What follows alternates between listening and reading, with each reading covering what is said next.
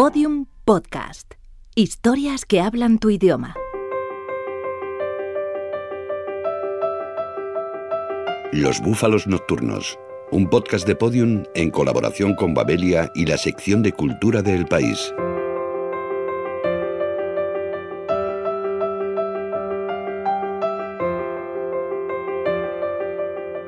Los búfalos nocturnos viajan en esta ocasión fuera de nuestro país. Acompañaremos en su exilio a un puñado de jóvenes que se vieron obligados a dejar sus casas, sus familias y amigos en pos de un futuro próspero que España les negó. Son historias de desarraigo recogidas por Noemí López Trujillo y Estefanía S. Vasconcellos, el relato de una generación y un tiempo ciego.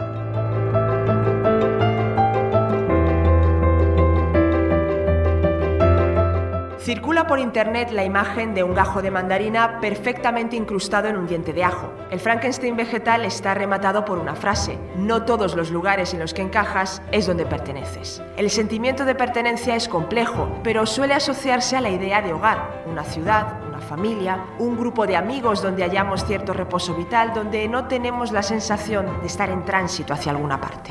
Volveremos.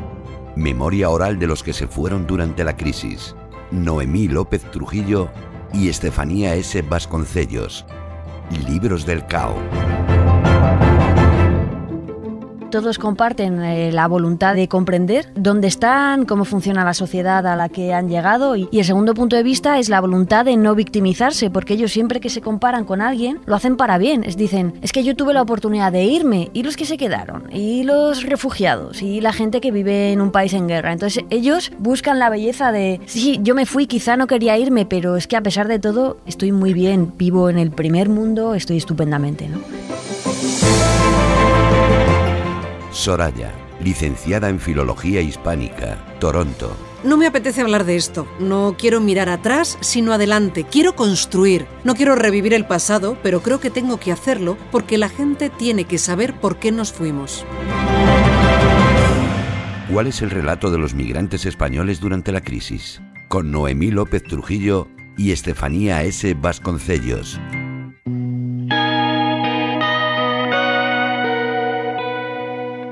Sí que es verdad que el perfil más común son jóvenes de 25 a 35 con estudios universitarios, con una conciencia social y política un poquito elevada, ¿no? ¿no? la gente que más lo necesitaba, sino la gente que, bueno, tenía unas expectativas que se vieron truncadas y que estaba descontenta, ¿no? Pero sí que es cierto que había otros casos que se salían un poco de esa media más común, gente ya más cercana a los 40 que se va con familia, o bueno, también chavales que se van por aventuras, pero sí queríamos que hubiese un poquito de diversidad. Que hay veces que tienen momentos de heroicidad, de superar todo lo que han tenido que superar en el país de acogida, gente como Cintia que se ha tenido que quedar, que también ha tenido que superar situaciones muy complicadas y es una mezcla entre las miserias y los éxitos y eso te convierte pues en, un migrante más como hay tantos en España y en otras partes del mundo.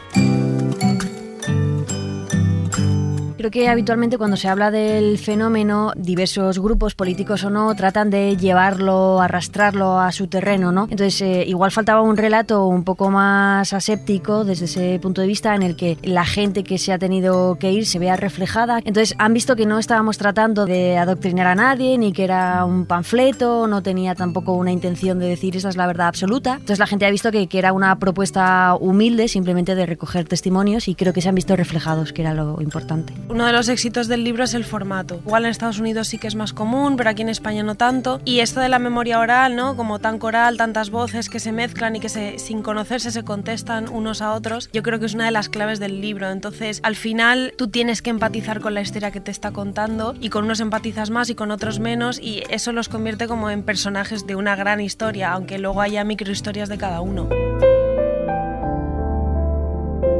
El formato estaba muy claro desde el principio porque el editor de Libros del Caos ya nos lo pidió así, declaraciones recogidas que eran como bloques que formaban una conversación, aunque la gente no hubiese estado en el mismo momento y en el mismo lugar conversando, ¿no? Y parecía interesante, nos gustó, nos costó también, pero sí que es cierto que luego es más limpio, por decirlo así, tú no te estás inmiscuyendo, tú simplemente estás reflejando lo que te están contando, ¿no? No estás interpretando nada, no estás aportando nada más allá de que el orden tenga sentido y que parezca que es están conversando entre ellos. No queríamos que fuese un retrato sociológico, sino pues sería solamente datos o serían solamente declaraciones sobre eh, el tema político, sobre el tema crisis y demás, y no queríamos eso. Pero sí que es verdad que hemos intentado también un poco como contenerlo, porque a veces sí que corrías el riesgo de que te arrastras y que quedase, que quedase demasiado, demasiado poético.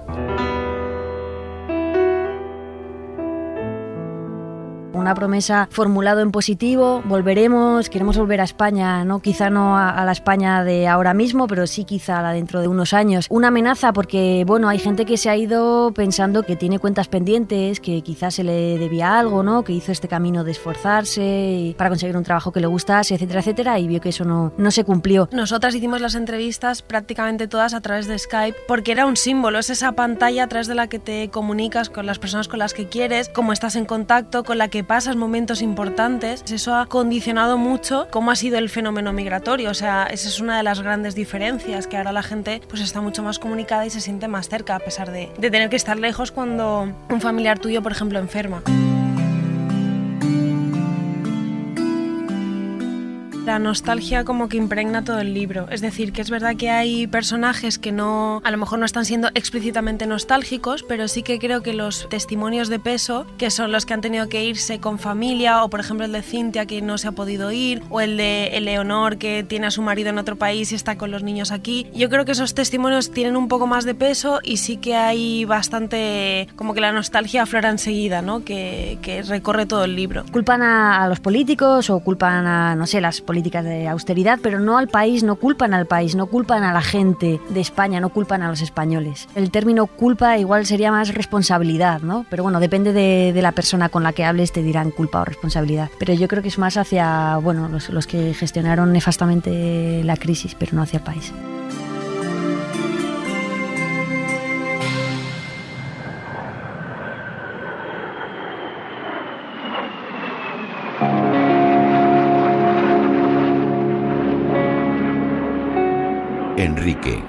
Licenciado en Económicas, Luxemburgo.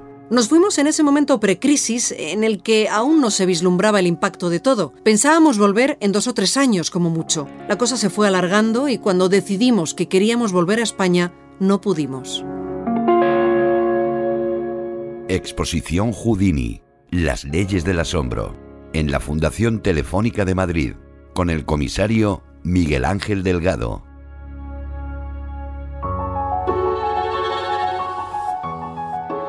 Aunque yo soy más de colarme en las exposiciones, ya saben por aquello de los canapés, hoy me acerco a la Fundación Telefónica para ver una dedicada justo a lo contrario, al escapismo y a su figura más renombrada. El hombre de los mil trucos, mil trucos escalofriantes. Señoras y caballeros, les presento al gran Houdini. Cual mago prestidigitador, ¡shum! hago desaparecer los primeros canapés por mi garganta y después hago ¡chas! y aparezco al lado del comisario Miguel Ángel Delgado para que me ilumine sobre este grandísimo escapista de finales del 19 y principios del 20 fue seguramente el mago más famoso de la historia, pero fue sobre todo alguien que entendió todas las posibilidades que se abrían en el cambio del siglo XIX al XX para hacer de la magia un gran espectáculo y para mantenerse todo el tiempo en la actualidad. Algo muy complicado cuando tienes que estar innovando constantemente y tienes que hacer cosas que superen la maravilla que has hecho antes. Houdini empezó siendo trapecista, pero lo dejó muy pronto para dedicarse a la magia, y aunque comenzó tocando todos los palos del ilusionismo, se terminó decantando por el escapismo. Él empieza al principio simplemente como el rey de las esposas, se escapa de cualquier esposa, de cualquier grillete que le pongan, luego pasa a escaparse de las celdas, de las cárceles, pero llegó un momento que tuvo que ir aumentando cada vez más la complejidad, es entonces cuando ya crea sus grandes trucos, la celda de tortura acuática, o incluso sobre todo sacando los números a la calle. Siempre estaba buscando la manera de que el número que hacía superase en espectacularidad el que había hecho antes.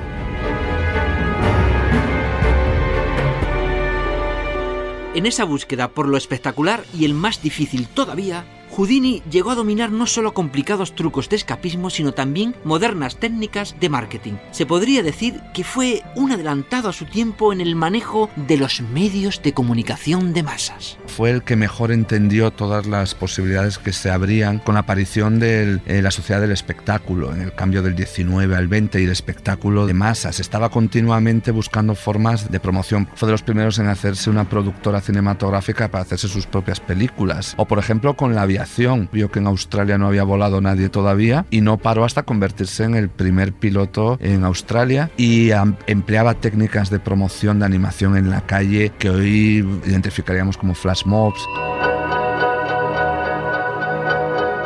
Mientras hago desaparecer ¡tachán! una copa de vino blanco y dos fingers de pollo, Miguel Ángel Delgado me cuenta cómo Houdini manejaba a la gente que acudía en masa a ver sus espectáculos, que eso sí que es habilidad y no lo mío. Los magos anteriores habían sacado la magia de la calle y la habían subido a los grandes teatros. Por supuesto, Houdini siguió triunfando en los grandes teatros, pero hizo algo que fue espectacular, que es que volvió a sacar la magia a la calle, pero en una proporción pues muchísimo mayor. Hacía números en los que llegaba a congregar hasta 60.000 personas en la calle y probablemente lo que tenía era ese contacto también con las clases populares, que en el fondo se identificaban con este personaje, que estaba siempre en el filo de reírse de la autoridad. Veo fotos del señor Houdini y compruebo su excelente forma física. Imagino que para sus trucos necesitaba estar tonificado y flexible. Todos los días corría 16 kilómetros. Tenía un gimnasio en su casa y también tenía sus propios eh, aparatos de rehabilitación. Terminaba lleno de sudor, ensangrentado, hecho polvo. Entonces eso le producía pues muchos desgarros musculares, problemas de tendones, etc. Entonces él tenía que hacer ejercicios de rehabilitación. Miguel Ángel Delgado me ve muy interesado en esto de la forma física, no sé si por mis preguntas o por el ritmo al que engullo canapés. El caso es que me lleva a una de las principales atracciones de la exposición, una reproducción de un gimnasio de la época. Hemos reconstruido cómo sería ese gimnasio de Houdini con piezas que vienen del Museo Decimonónico que se expone habitualmente en el INEF. Son piezas absolutamente artesanales y la verdad es que es algo que sorprende mucho a los visitantes porque ven una bicicleta estática, ven los bancos de remos, también tenemos un tablero de rehabilitación y como curiosidad hay un detalle que es que las mancuernas son obuses y balas de cañón. Ahora puede parecer ingenuo, pero en aquella época la gente creía a pie juntillas lo que veía y Houdini jugaba con el morbo insano de la multitud. Mucha gente albergaba en el fondo el morboso deseo de poder contar que le ven morir, que le ven fallar y él lo explota. Por ejemplo, en el número de la celda de tortura acuática, en realidad al minuto él ya estaba fuera. Y claro, él llegaba a esperar hasta 20 minutos y cuando la gente ya estaba gritando en el teatro, por Dios, que le saquen, las mujeres histéricas, los hombres queriendo subir, pues en ese momento él aparecía y era el paroxismo. Después de ser inmovilizado, me sumergiré boca abajo en la cámara de tortura china. El capitán O'Hare del Departamento de Bomberos de Chicago estará a mi lado con un hacha por si algo saliera mal. Afrontémoslo, damas y caballeros. Siempre cuenten con esa posibilidad.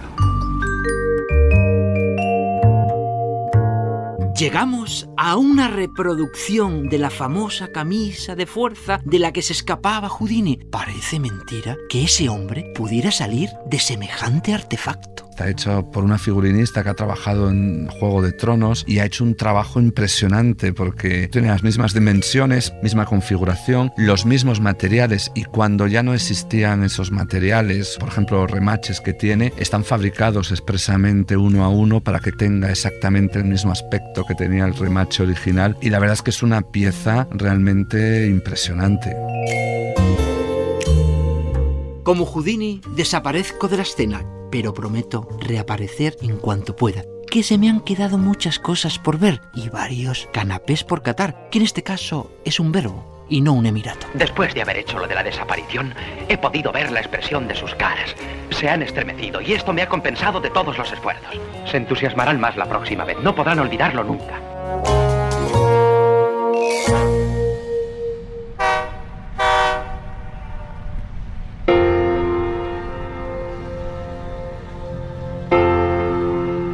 Laura, máster en Historia y Ciencias de la Antigüedad, París. Cuando estoy todo el día hablando francés y de repente empiezo a hablar en español, lo hablo peor.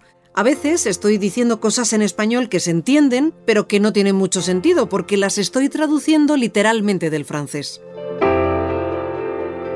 Las jóvenes poetas españolas, con Elena Medel, poeta y editora de La Bella Varsovia, y María Sánchez, autora del poemario Cuaderno de Campo.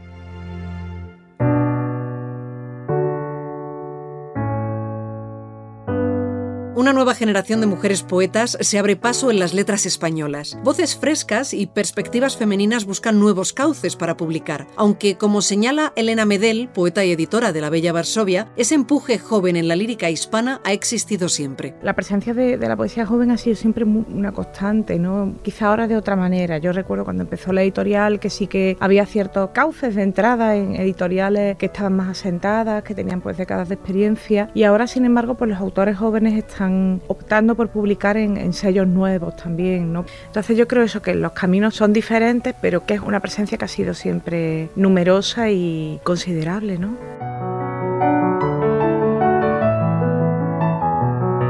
La Bella Varsovia es una de las editoriales españolas que apuestan por la poesía joven en nuestro idioma. Se creó en 2003 como colectivo cultural y en la actualidad convoca el Premio de Poesía Joven Pablo García Baena. Elena Medel nos cuenta los criterios que siguen para publicar nuevos autores. Una de ellas es la, más clásica, que es la recepción de manuscritos, que lleva un, tiempo cerrada, pero que creo que abriré otra vez en unos meses. Hay otra que a mí me, me gusta mucho, que es casi la que más me entusiasma, que es la de los autores que ya son catálogos de la editorial que son escritores que han llegado con sus primeros, con sus segundos libros, que se han incorporado y que han decidido pues seguir publicando en la editorial. Y después, pues bueno, muchas otras veces yo leo a un, a un poeta que me gusta y que sé que está escribiendo algo y, y le propongo directamente la publicación del libro. El catálogo de la Bella Varsovia es un potente muestrario de lo mejor de la nueva poesía. En él encontramos autoras como Luna Miguel, de la que se acaba de publicar El arrecife de las sirenas. La leche ya está aquí, pero tú todavía no. Ha llegado esta mañana como una quemazón, manchando la tela estrellada del pijama. Ironía de Vía Láctea. Espeso calostro. Es de un blanco turbio. Es una isla es una mancha de cal en el pezón izquierdo y una gotita dulce en el derecho, que ahora lamo para entender el aroma a intimidad que significas.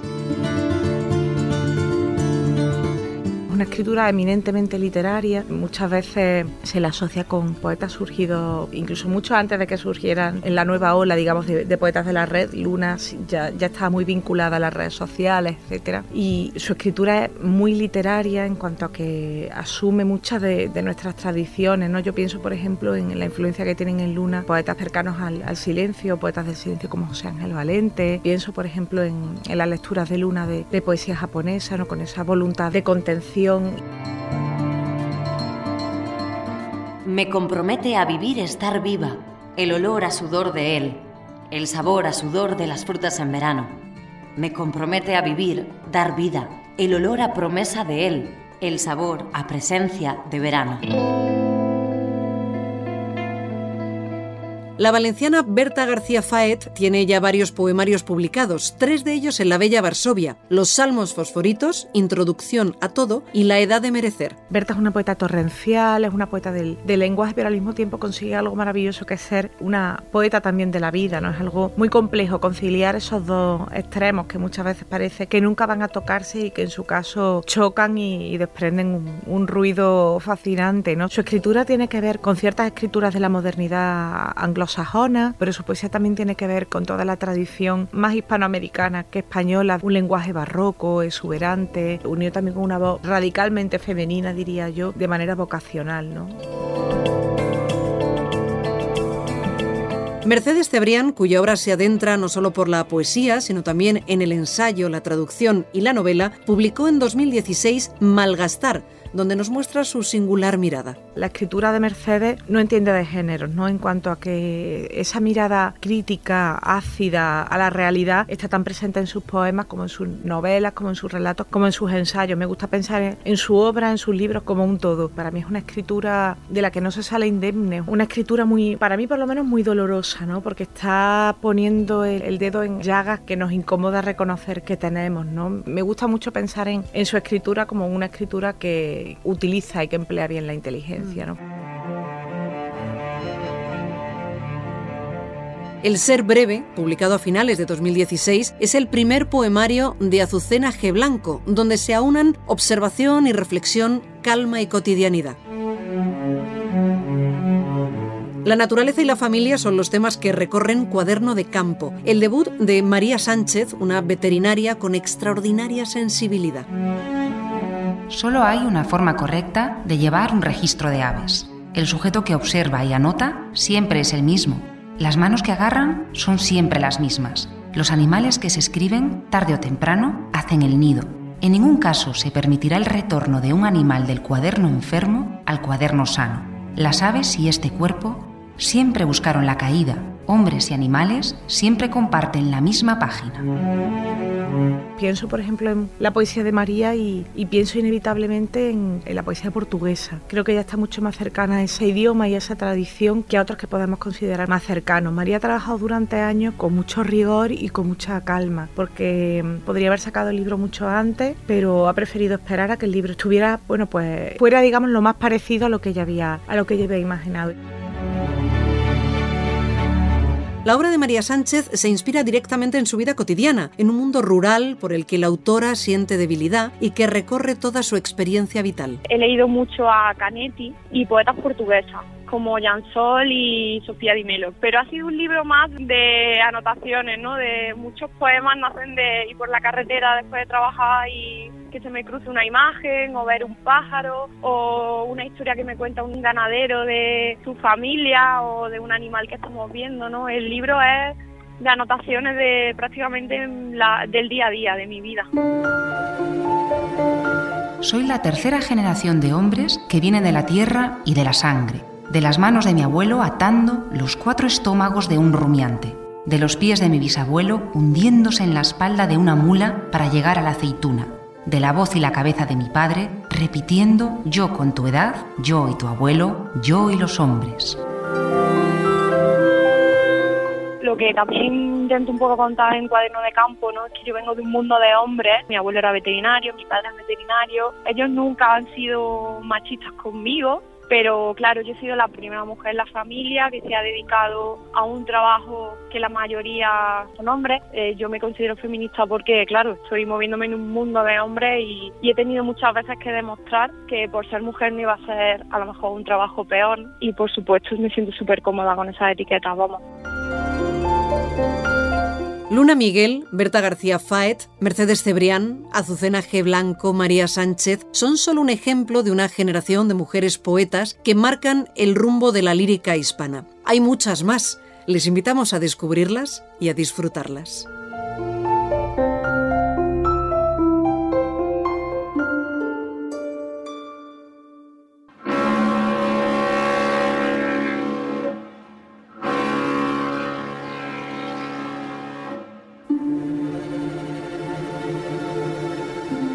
Cintia, técnico superior en anatomía patológica y citológica, Brighton. Recuerdo que cuando entré en el McDonald's le pregunté a algunos de mis compañeros que cuánto tiempo llevaban y me decían ocho años. Y yo dije, ¡buah! Ocho años. No sé cómo podéis aguantar aquí tanto tiempo. Yo esto lo tengo hasta que acabe de estudiar. Y al final me he convertido en eso, en lo que nunca quería ser.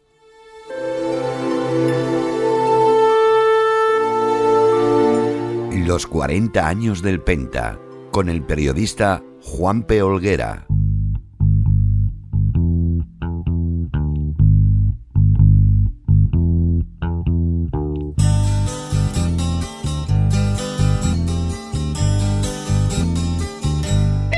Se puede empezar a hablar del Penta sin escuchar La chica de ayer, la canción de Nacha Pop de 1980. Es la canción que lo ha inmortalizado en la memoria colectiva de quienes lo han pisado alguna vez y de otros muchos que nunca han estado entre las cuatro paredes de este bar de Madrid. La canción la compuso Antonio Vega cuando su cuñado se hizo cargo del bar, allá por el año 1979 o 1980, y todavía puede escucharse cada noche antes de que cierren sus puertas más allá de las 3 de la madrugada.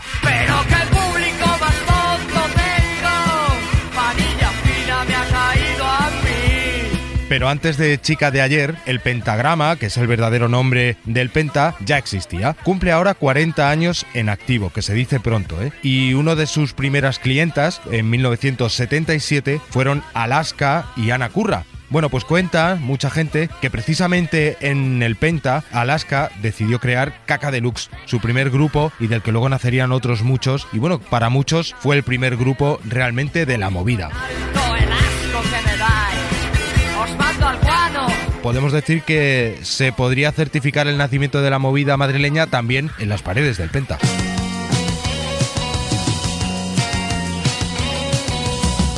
Otro de los grupos que comenzaron su andadura amparados en la noche y en las cuatro paredes del Penta fueron Los Secretos.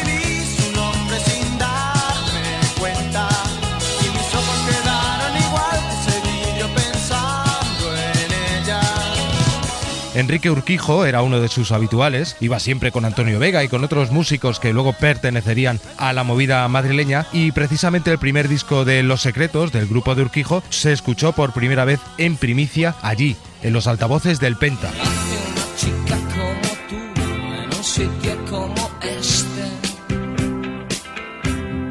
Pero el Penta también ha sido lugar importante para músicos a los que a priori no se les asocia directamente con el bar, como Johnny Cifuentes.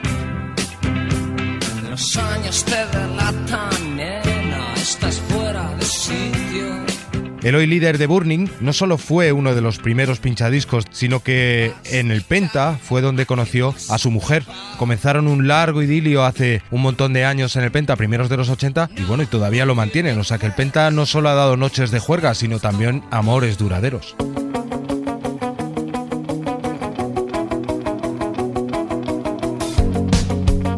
El Penta hoy en día sigue abierto y hace muy poquito celebró la hazaña de sus primeros 40 años de vida con un concierto que resultó multitudinario. Se iba a celebrar en la Riviera y al final tuvo que hacerse en el que se conoce por todos como Palacio de los Deportes, hoy Withing Center. Bueno, pues el concierto reunió a muchos de los músicos cuya carrera ha estado directamente relacionada con la del bar, como Nacho Campillo de Tantango, que también fue pinchadiscos del Penta, Pablo Carbonell de Los Toreros Muertos, Jorge Ilegales y un larguísimo etcétera, y también junto a otras bandas más jóvenes que quisieron unirse a la fiesta porque también se sienten parte del mítico bar y de lo que representa como punto de encuentro de músicos y artistas en general. Una de esas bandas más jóvenes fue Lori Meyers, que también pusieron su música y su granito de arena en esta celebración y que es a quienes escuchamos con Siempre brilla el sol, una de las canciones que están incluidas en su nuevo disco que apareció hace muy poquitas semanas, ahora en 2017. No solo Lori Meyers han sido parte de la historia más reciente del Sino que otros artistas como Zahara o incluso Miss Cafeína también quisieron formar parte de esta fiesta en el Withing Center y estuvieron presentes tocando sus canciones en esta celebración de los primeros 40 años de vida del Penta. Pero bueno, escuchamos a Lori Meyers. ¿Cómo elegir,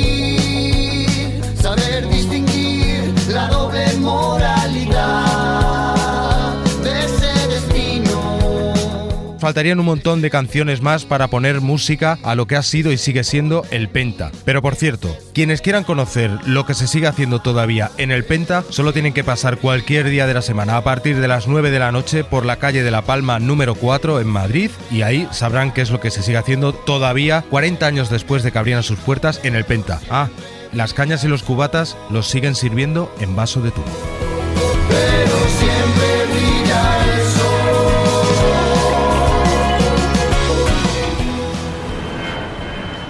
Ernesto Filardi, doctor en Filología Hispánica, poeta y dramaturgo. Toronto. Que si quiero volver, no tengo ni puta idea. Tengo muy claro que no quiero volver a esta España que hay ahora mismo. No solo por mí, no quiero que mis hijas consideren que esa España es una cosa normal. ¿Cómo están ustedes? Bienvenidos a Biblioterapia. Accediendo. Paciente, Emilio Aragón, accediendo al cuestionario. Presta sus libros. Los presto con un papelito dentro diciendo y lo apunto. Además, porque hubo una época en la que me encantaba lo de prestar los libros que yo leía, pensando que me serían devueltos, pero algunos se despistaban, se olvidaban. ¿Cómo ordena su librería? Pues en eso soy muy escrupuloso y la tengo ordenada con etiquetas y tengo una base de datos y entro en la base de datos y lo busco. ¿Qué libro le ha cambiado la vida? Yo creo que todos los libros te cambian. Eh, de alguna manera u otra eh, te cambian, sí. ¿Cuál le hubiera gustado escribir? Evidentemente la envidia no es sana, pero hay tantos, tantos, bueno, muchos. ¿Su lugar favorito para leer? Hombre, la lectura evidentemente necesita tranquilidad, pero hay veces que uno no, no, puede escoger y yo intento leer incluso cuando hay algo de ruido, pero no, prefiero encerrarme o buscar el rincón para leer. ¿Prefiere leer con música? No, el silencio, yo prefiero leer en, en silencio. ¿Recuerda el primer libro que leyó? Yo tendría 11 años y fue Sin novedad en el frente de Eric María Remarque en Buenos Aires. ¿Lee los prólogos? Intento leer la primera página porque al final lo que pretende también es engancharte, ¿no? Y si me interesa, evidentemente sigo leyendo y si no voy directamente al grano. Fin del cuestionario. Ha sido un placer. Le propongo una idea para serie de televisión. Médico de familia 2.0. Yo haría una Juan y cibernética soberbia. Toronto, Montevideo, Londres, Brighton, Colonia, Luxemburgo, París. El mapa del exilio se extiende por los cinco continentes. Nos despedimos de sus protagonistas deseándoles suerte, tanto si vuelven como si deciden continuar esa vida que no pudieron escoger, a la que les empujó un país en crisis, no solo económica, también moral. Volver es tan difícil como irte, en tanto que llega un momento que ya no sabes cuál es el camino de vuelta, cuál es el de regreso. Cuando se van han perdido su hueco, entonces se esfuerzan mucho por hacerse un nuevo hueco en el país de acogida. ¿Qué pasa? Que cuando deciden regresar, el hueco en España lo han perdido, pero además van a perder ese otro hueco que han estado cavando para, para poder asentarse y para poder integrarse. Entonces llega un momento en el que estás un poco como en el limbo, que parece que no tienes hueco en ningún sitio. La nostalgia se aloja en el cuerpo y se convierte en un órgano más cuya función vital es debilitarte o fortalecerte. Los protagonistas de Volveremos no son mártires ni héroes, son gajos en busca de mandarina. Todos los episodios y contenidos adicionales en losbúfalosnocturnos.com. Síguenos en Twitter, arroba búfalo nocturno.